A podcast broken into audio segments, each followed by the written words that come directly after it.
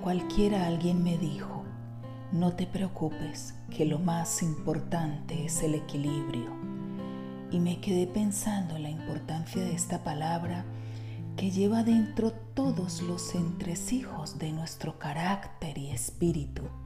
Ese carácter y ese espíritu que nos indica la manera de sentir, pensar, en definitiva la manera de ser y actuar de cada uno y nos conduce a encontrar motivos para alcanzar día tras día un objetivo que nos ayude a salir adelante con optimismo en un mundo tan competitivo.